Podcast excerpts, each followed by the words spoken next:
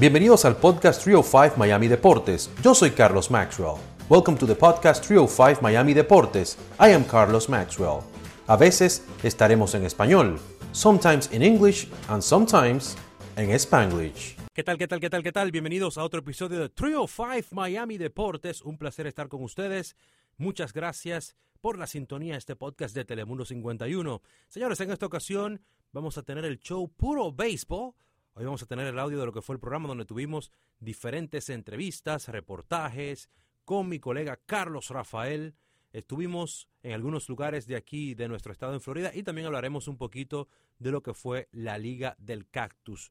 Este especial salió en Telemundo 51, lo hemos estado haciendo desde el año 2013 y paramos el año pasado debido a la pandemia porque no podíamos entrevistar a los jugadores de manera cercana, eh, todo era por Zoom, y entonces decidimos no hacerlo porque también la, lo bueno, la picardía del show es poder interactuar con los fanáticos, interactuar con los peloteros. Hablamos ahí del impacto económico tanto para nuestro estado como para Arizona, de lo que es la pretemporada. También tocamos el tema de los Miami Marlins y la llegada de Jorge Soler. Tuvimos también lo que es el estadio de los Atlanta Braves en Northport, aquí en nuestro estado. Conocimos un poquito también el estadio de los Baltimore Orioles en Sarasota eh, los Orioles tienen una historia importante con Fort Lauderdale, pues estuvieron aquí hace un tiempo. Este, también tenemos a Orlando El Duque Hernández, que nos habla sobre una iniciativa de lo que es la Asociación de Peloteros Cubanos Profesionales. Tenemos entrevistas con Carlos Correa y Gary Sánchez, que también lo, lo, tuvimos por aquí en el podcast Trio Five Miami Deportes, pero hoy vamos a escucharlas otra vez las entrevistas, ya escuchando el programa completo. Obvio, le vamos a quitar lo que son los titulares, lo que son los adelantos, donde decimos lo que viene en los próximos bloques, porque es solamente el audio y así ya usted puede disfrutar de lo que fue puro béisbol. Pero si lo quiere ver en televisión, les voy a decir dónde estará. Estará este 24 de abril, domingo 24 de abril, a la 1 y 30 de la tarde, hora del este, en el canal Teleéxitos, que forma también parte de la familia de NBC Universal. Así que busque ahí en Teleéxitos para que vea ya el programa completo y en televisión también. Aquí está, puro béisbol.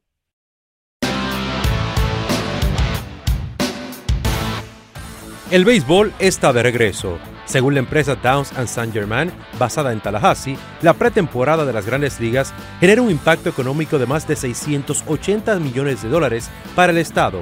Esos datos son de años recientes previo a la pandemia.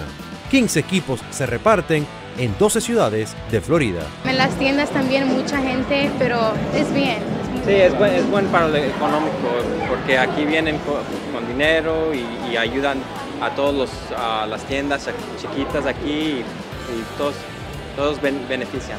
Alrededor de un millón y medio de fanáticos disfrutan de partidos de béisbol, siendo el 52% visitantes de otros estados. It's a great, great impact. Uh, a lot of tourism brings in a lot of tax dollars. People coming in vacations. Es un gran impacto. Vienen turistas y eso trae dinero en impuestos las personas vienen de vacaciones, nos dijo Jake Ilardi, quien participó en competencias de skateboarding en los Juegos Olímpicos de Tokio. Para este 2022 se esperan datos inferiores a años antes de la pandemia, debido a que el Spring Training no comenzó en la fecha esperada debido al paro patronal. Y el acuerdo tomó por sorpresa a muchas personas que no pudieron planificar sus viajes como en años anteriores. Los Miami Marlins buscan superar las 67 victorias del pasado año y tal vez lo puedan lograr gracias a las nuevas incorporaciones que han tenido en el plantel, algunas de ellas que prometen brindar grandes emociones en la pequeña Habana. Los peces conectaron un honrón antes de iniciar la temporada al contratar al cubano Jorge Soler, quien fue el jugador más valioso de la pasada Serie Mundial.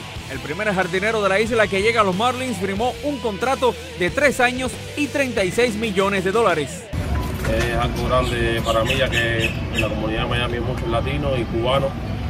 Eh, hace rato querían que hubieran jugadores cubanos y gracias a Dios a mí se me dio la oportunidad hasta la... La rotación de picheo estará encabezada una vez más por el dominicano Sandy Alcántara que comentó cómo los jugadores recibieron el llamado para reportarse a los campos de entrenamientos tras el acuerdo entre las grandes ligas y el sindicato de peloteros. Súper contento, este, súper contento de estar de regreso, de este, poder estar aquí juntos, todos todo nuestros compañeros, este, trabajar juntos en el terreno. Este, desde el primer día que nos dieron la noticia, todo el mundo dijo que íbamos a estar aquí inmediatamente al día siguiente. Súper contento de estar de regreso. Ahora lo que hay que poner nuestro granito de arena y competir. Para Alcántara, la nueva regla del bateador designado universal que llegará a la Liga Nacional la venidera campaña es una noticia que le quita un peso de encima. Sí, claro, lo voy a extrañar, ¿sabes? Pero tomaba mucho ponche. Este, pienso que con el DH eh, voy a tener bastante ayuda. Este, va a ser una, una carrera extra o un hit extra que nos va a ayudar bastante. Y súper contento por eso y fue una buena decisión. Mientras tanto, el capitán Miguel Rojas tuvo palabras de elogio para Derek Jeter tras su partida y mostró su apoyo a la gestión del ex director ejecutivo de la franquicia, que dejó al equipo en una posición más favorable que cinco años atrás. Sí, 100%, tenemos una base muy sólida. Yo creo que eso es una de las, eso es una de las cosas que se vino aquí a, a hacer, eso era parte del plan, construir las bases, saber que íbamos a tener un equipo competitivo por mucho tiempo. ¿sabes? Que íbamos a tener algo que, que si algo no estaba funcionando teníamos un reemplazo, ¿no? Y creo que la manera, la manera de que eso queda, quede en un mejor puesto. Que hemos ganado, no hemos ganado aún nada. Y eso son cosas que nosotros esperamos que de ahora en adelante eh, lo podamos lograr. Pero, ¿sabes? De la boca para afuera, muchas cosas uno puede decir, hay que hacerlo en el terreno, es nuestro momento de demostrar que, que sí lo podemos hacer. La incorporación de Abisail García también será clave en la alineación que contará además con el experimentado receptor Jacob Stallings para guiar a los lanzadores. El otro equipo de nuestro estado, los Tampa Bay Rays, vienen de tener su primera campaña de 100 victorias en la que consiguieron su segundo título de división consecutivo y el cuarto en la historia de la franquicia. A su rotación de picheo llega el experimentado Corey Kluber, quien ha ganado el premio Cy Young en par de ocasiones. Los campeones defensores Atlanta Braves entraron a su cuarta pretemporada en su recinto de Northport.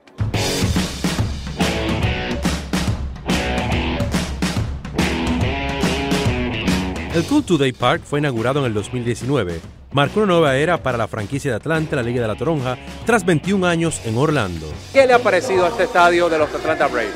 Muy bonito, espectacular. Primera vez que vengo y me parece muy acogedor, muy bonito para la familia. He ido a varios parques eh, a ver varios equipos, pero de verdad que este me gusta bastante, está bueno. ¿Qué te ha parecido este estadio? Viniste con tu familia por aquí. ¿Qué te parece este estadio de los Atlanta Braves? Bien, me gusta, está bien bonito. ¿Qué jugadores te gusta a ti, dime, de, aquí del equipo? A Ronald Acuña Jr. ¿Se le hace más lejos a ustedes o no le importa venir a apoyar a los Bravos por acá? Se hace más lejos, pero el equipo lo tenemos que apoyar, entonces no importa la distancia, de verdad. A un costo de 140 millones de dólares, el proyecto fue construido con fondos públicos y privados. Tiene capacidad hasta para 8.000 aficionados. Se estima que el impacto económico sería de más de 1.700 millones de dólares para el área con el arrendamiento de 30 años.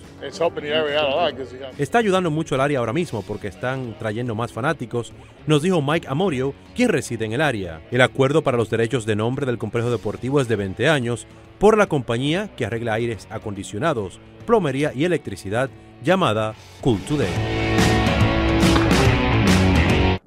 Puro béisbol ahora desde Port St. Lucie, el campamento de primavera de los New York Mets. Vamos a conocer un poco más de cerca cómo se prepara la novena de Queens, que se ha reforzado a tal punto que es considerada en estos momentos uno de los equipos más potentes de cara a la temporada que está a punto de comenzar.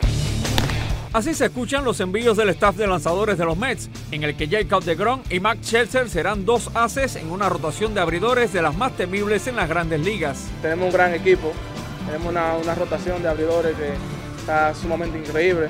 Tenemos uno de los mejores stats del, de la liga, los relevos nuestros son muy buenos. Scherzer, tres veces ganador del premio Cy Young, firmó con el equipo de la Gran Manzana en la temporada muerta por tres años y 130 millones de dólares como parte de la gran inversión monetaria que ha realizado la franquicia en los últimos tiempos con el objetivo de volver a ganar una serie mundial. El equipo en papel se ve sumamente bien. El dueño, el, el gerente, el manager ha hecho tremendo movimiento y esperemos que, que, todo salga bien. Precisamente el tercera base venezolano Eduardo Escobar es otra de las nuevas adquisiciones de los Mets, junto a los jardineros Starling Marte y Mark Hanna, que llegan para reforzar una alineación de lujo. Yo lo que te puedo decir que puedo hacer lo que siempre he hecho en mi carrera. Yo creo que uno cuando trata de hacer más de la cuenta, uno, uno se mete en problemas. Yo creo que cuando uno hace las pequeñas cosas y uno juega en equipo, eh, eh, los logros vienen. Súper contento de estar aquí. Venimos aquí a seguir trabajando duro, ayudar al equipo lo más que pueda y y que los fanáticos se lleven una, una, gran emoción. Al mismo tiempo, el equipo contará con el regreso de Robinson Cano, luego de un año ausente en las grandes ligas. Contento estar de regreso a la grandes ligas, el equipo de los medios, verdad que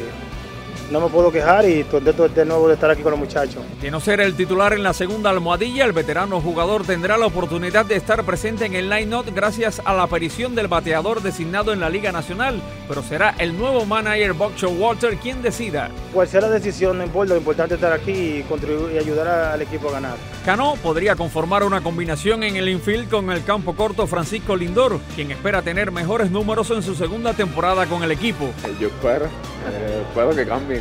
Eh, no, he trabajado sumamente fuerte, le he dado todo, todo mi tiempo que tengo para el béisbol y quiero ganar, yo quiero ganar. Al final del día es lo más, es lo más que, que quiero. Y para ganar tienen la motivación que reina en el Clubhouse donde se respira un entusiasta ambiente latino. La música aquí siempre está encendida, la pámpara encendida. ¿Quién es el que elige la música, selecciona la música para aquí, para el Clubhouse? Aquí todo el mundo somos DJ. Todo hay que ser para ir por una música y todo el mundo la disfruta. Y... La química la tenemos desde el Clubhouse, aquí todo el mundo tiene la misma meta que es ganar y dar lo mejor de nosotros y, y creo que esa sería la pieza clave para poder ganar. Aquí siempre estamos alegres. ¿Tirarías un pasillo ahí para Telemundo ahí para que te vean? Después me relaja.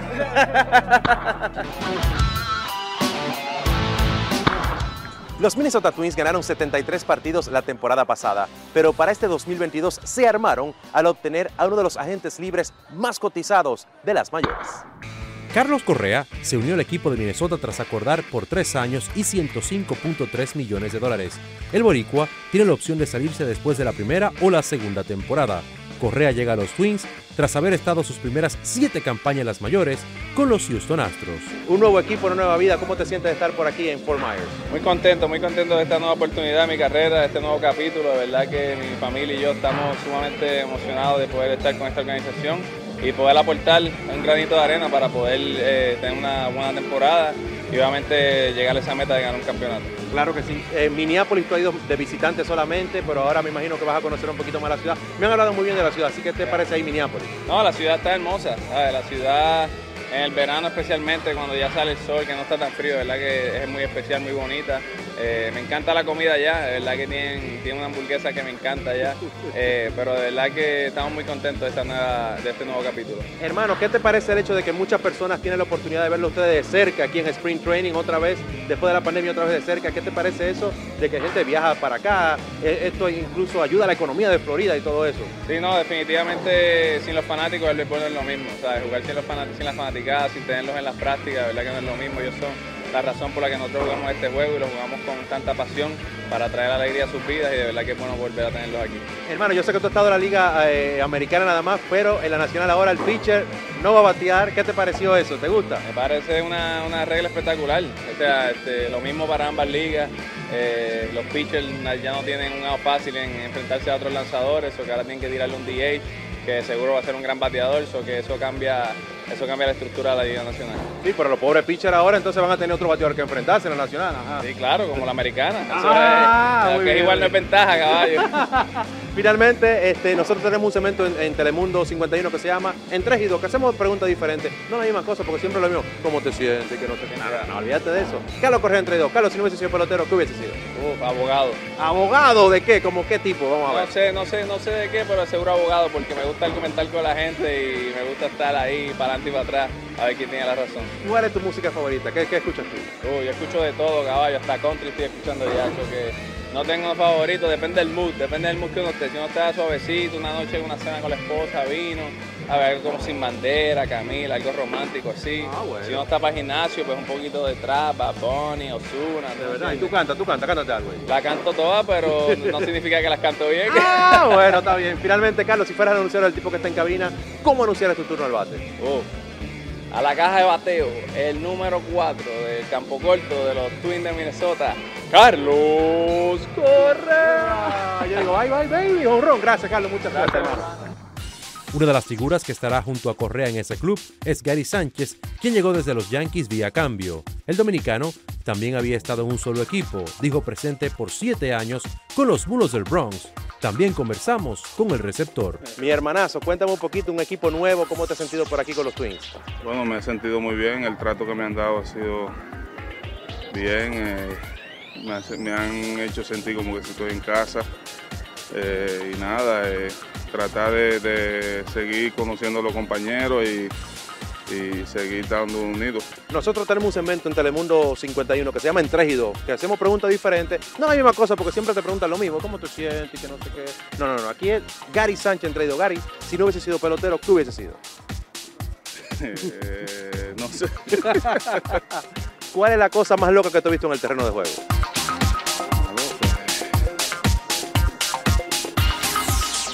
He visto muchas cosas. que Un jorrón de pierna, un triple play. he vi- he visto- ah, ya, un triple play. Hicimos, hicimos dos triple play el año pasado en- con el equipo que yo estaba. Hicimos dos triple play el mismo año y yo Wow. estaba quechando. Eso, era, eso fue emocionante. sí. Ah, mira, tú ves. ¿Qué te gusta más, el merengue o la bachata? Eh, la bachata. Eh, Si estuvieras en una fiesta llena de artistas famosos, ¿con quién te bailaría una bachatica? ¿Con quién me bailaría una Sí, bachatica? sí. Oh, con mi esposa. Ah, muy bien, hace bien. Yo también con. Finalmente, si fueras el anunciador, el tipo que está en cabina, ¿cómo anunciarías tu turno al bate? Al bate viene Gary Sánchez. Y un paro para allá atrás. Batazo enorme. Largo, largo, largo, largo. Ese va. Y yo digo siempre, bye, bye, baby, cuando digo los deportes en Telemundo. Bye, bye, baby. Ah, suena bien, suena bien. Dale, mi hermanazo, muchas gracias y mucha suerte. Dale, gracias. Gracias, brother, un placer. Seguimos en puro béisbol y ahora hablamos de los Medias Rojas de Boston que vienen de ganar 90 partidos en la pasada temporada, en la que se avecina serán una vez más uno de los equipos favoritos en el este de la Liga Americana. Aunque estará de regreso a las ligas menores, uno que espera su oportunidad con el conjunto de Boston es el nativo de Pembroke Pines, Tristan Casas. El primera y tercera base fue seleccionado en la primera ronda del draft del 2018. Todo estaba bien hasta este momento. Yo me siento bien, mi cuerpo, mi mente. So, yo me voy a, tratar de mantener eso. El ex estudiante de American Heritage le envió un mensaje a la fanaticada que sigue a los Medias Rojas. Yo no puedo hablar muy bien español, pero yo tengo latino en mi sangre y me voy a tratar de, de hacer bien para usted y, para todo el mundo de Boston y, y todos mis fanáticos. Los Baltimore Orioles tienen una conexión con el sur de Florida, y es que Fort Lauderdale fue su casa primaveral desde 1996 hasta el 2009. Los Orioles se mudaron a Sarasota en el 2010. Su recinto es el Ed Smith Stadium con capacidad hasta para 8.500 espectadores. Realizaron su pretemporada en este estadio en 1991. Esta fue también la sede de otros equipos como los casos de Chicago White Sox y los Cincinnati Reds. Los Rojos estuvieron aquí desde 1998 al 2009. El impacto económico anual de este estadio es de más de 75 millones de dólares para el condado Sarasota. Desde que vine aquí a Florida eh, me gustan porque viene bastante gente aquí de, de- Nueva York, de otras partes. Yo recuerdo cuando Michael Jordan aquí, que estaba la gente, estaban de aquí era pues, de las televisiones. Es lo máximo que he visto yo aquí, cuando Michael Jordan con los White Sox aquí. Claro, cuando jugaba con los White Sox aquí, claro.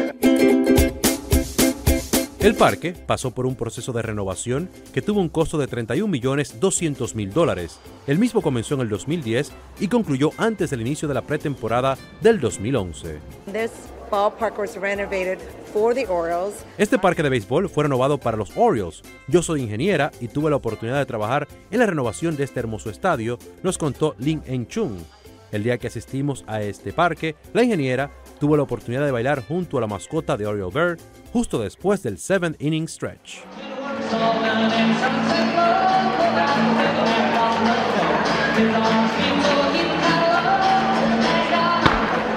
Continúa puro béisbol desde aquí, desde la Florida, pero también tenemos espacio y hablamos de la Liga del Cactus. La pretemporada de las grandes ligas genera un impacto económico de más de 600 millones de dólares en la economía de Arizona. Según un estudio de la Universidad Estatal de Arizona, los visitantes de otros estados gastan alrededor de 405 dólares diarios y por lo general la estancia de estos fanáticos promedia cuatro días.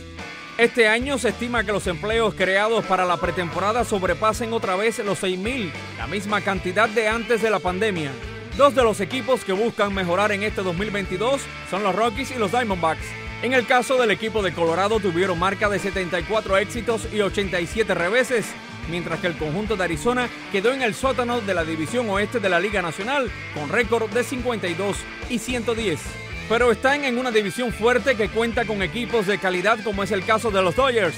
Los dirigidos por Dave Roberts ganaron 106 partidos el pasado año, pero fueron eliminados en la postemporada por los que llegarían a ser los campeones, los Atlanta Braves.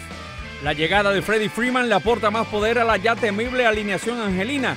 Los Dodgers fueron campeones en el 2020 cuando se jugó la temporada corta.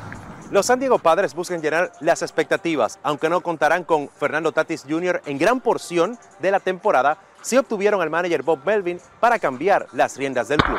La ausencia de Tatis por al menos tres meses le dará mayor responsabilidad a Manny Machado en la caja de bateo. We all gotta, you know, carry, carry that bag and, um, you know, try to put ourselves in a good position that when he comes back, you know, he'll be able to, you know, lead us to, uh, you know, the championship. Todos tenemos que cargar ese equipaje y tenemos que tratar de ponernos en una posición que cuando él vuelva pueda llevarnos a un campeonato, dijo Manny Machado. El nativo de Hialeah conectó 28 cuadrangulares la temporada pasada. En el Versalles fue que la recién creada Asociación de Peloteros Cubanos Profesionales presentó su plan para eventos internacionales. La intención es conformar un equipo de jugadores profesionales principalmente de grandes ligas, para que digan presentes en eventos internacionales como el Clásico Mundial. Uno de los propulsores es el cuatro veces campeón en series mundiales, Orlando, el Duque Hernández. El proyecto me luce muy bueno y por eso es que 10 pasos al frente y estoy aquí con ellos. Eh, pienso que, es algo que, que nos favorece a todos, pero principalmente a los peloteros cubanos que están jugando en grandes ligas, que se le pueden llamar que son eh, empleados de la Major League Baseball y no pueden participar en el clásico. Creo que esto sería muy bueno para ellos. Además, 150 atletas que decidieron ser libres, ¿por qué razón no van a tener la oportunidad de participar y de cumplir ese sueño que tuvimos nosotros años pasados? Bueno, fue un placer haber hecho puro béisbol una vez más con mi colega Carlos Rafael. Es el especial que hacemos siempre, bueno, o casi siempre, eh, antes de la temporada como preámbulo, mostrar un poquito los estadios, interactuar con los peloteros. Y algo importante que destacar, señores, es que el año que viene el Clásico Mundial estará de regreso y también el Lone Depot Park, la casa de los Miami Marlins, será parte de ese gran evento. Y en el 2024, la Serie del Caribe dirá presente por aquí en Miami, así que ya nos estamos preparando desde ahora para disfrutar de ese gran evento caribeño de béisbol. Y hasta aquí esta edición. Muchas gracias por haber escuchado este episodio de Trio 5 Miami Deportes. Until next time.